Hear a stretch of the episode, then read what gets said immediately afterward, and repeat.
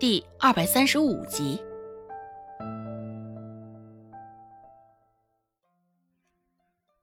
周有斌觉得，只要他说出这句话，这事儿就算是皆大欢喜了。对于周成这个三堂妹，说实话，他也挺喜欢的。毕竟先前周成对他又是省嬷嬷，又是让红薯的。周有斌打心眼里的认为，这个堂妹对他也绝对是有点意思的。一句话说完，原本还吵吵嚷嚷的场面瞬间陷入了沉寂。孟婆子扯着周成推推搡搡的动作，现在也停了下来。一时之间，只能听见周成若有似无的抽泣声。大家都在琢磨着刚刚周有斌说的话。脸上的神色神秘莫测，各不一样。周兴百无聊赖的斜倚在门框边，看着大家现在的神色，用“各怀鬼胎”来形容，真的是太适合不过了。良久，孟婆子才清醒过来，甚是厌恶的低头看了一眼周成。想也不想，直接抬手往他的脸上扇了一巴掌过去。随后，孟婆子又转过身对周有斌骂道：“说什么鬼话呢？她是你三堂妹，作死的给我整点这种幺蛾子！再说一句，给我滚回松安村去！”孟婆子已经想清楚了，这养了这么多年的丫头。怎么能就这般白白的内部消化了？她这可是得留着日后卖个好价钱的。罗氏也附和道：“就是啊，一天到晚消想些什么玩意儿呢？也不知道你娘怎么般教你的，竟对自己的堂妹生了这般龌龊的心思。日后少打周成的主意。原本是一番好意将你从松安村接过来，不成想……”竟是请了一个大麻烦回来。周有斌默默无语，这这怎么回事？这难道不是好事一桩？怎么演变成了现在的模样？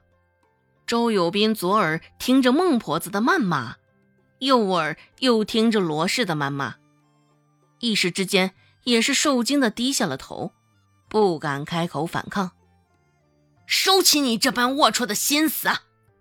孟婆子狠声对着周有斌警告道：“周有斌忙不迭的点头应是，心里却是一阵可惜。”孟婆子转过身，又甚是阴沉的瞪着还泡在水里的周成，忍不住又抬手扇了一巴掌：“哼，小贱蹄子，你身上的皮给我收收紧！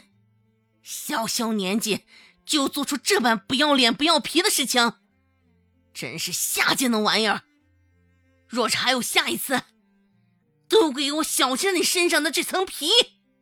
说到最后，那孟婆子就像是将周成生生活剥了一样。周成一边无声的抽泣，一边乖巧的点了点头。现在腮帮子两处早就因为孟婆子的几个巴掌又红又肿，头皮处也是玻璃一般的疼痛。现在也不能呼痛，只能这般低眉顺眼的。只是面上看着或许甚是乖巧，心里头却是早起风起云涌了。藏在木桶中的手，现在用力的攥起。凭什么？周成想到，凭什么当初周芷那般不要脸的与顾寒生纠缠？就能轻而易举的放过他，现在这事儿落在他头上，就能非打即骂。心里头的嫉妒像野草一般的疯长，内心满满的不平衡感。周芷现在还一脸懒洋洋的模样，虽是不知道此刻周成内心的想法，只是周成对他的厌恶感与敌意，周芷却是领教过不少次了。孟婆子冷着声又警告了几回，这才转身离开。离开的时候，见周有斌一双眼睛还贼溜溜的往周成身上瞟，孟婆子怒火中烧，也忍不住给了他一个大耳刮子。看看看，还看什么？再看，可当心着你这双眼睛！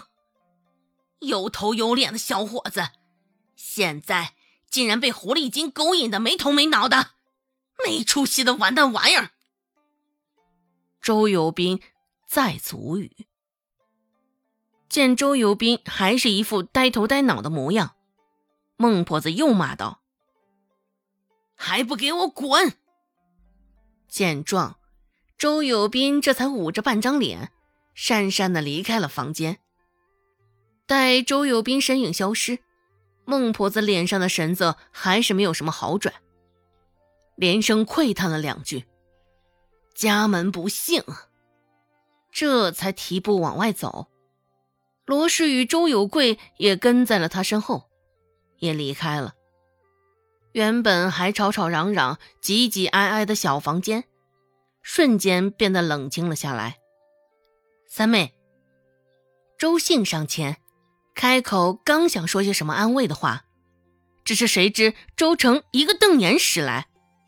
周成狠狠地瞪着周兴与周芷，沉着脸说道：“现在你们也看到我的笑话了，想笑的话就笑出来吧，这么憋着真是为难你们了。”周兴说道：“三妹，我们想解释，只是又被周成打断了。”周成冷漠地说道：“哼。”收起你那假惺惺的姿态，真是让人恶心！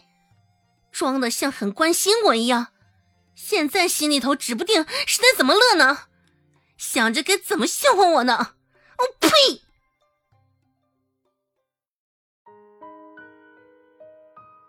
本集播讲完毕，感谢您的收听。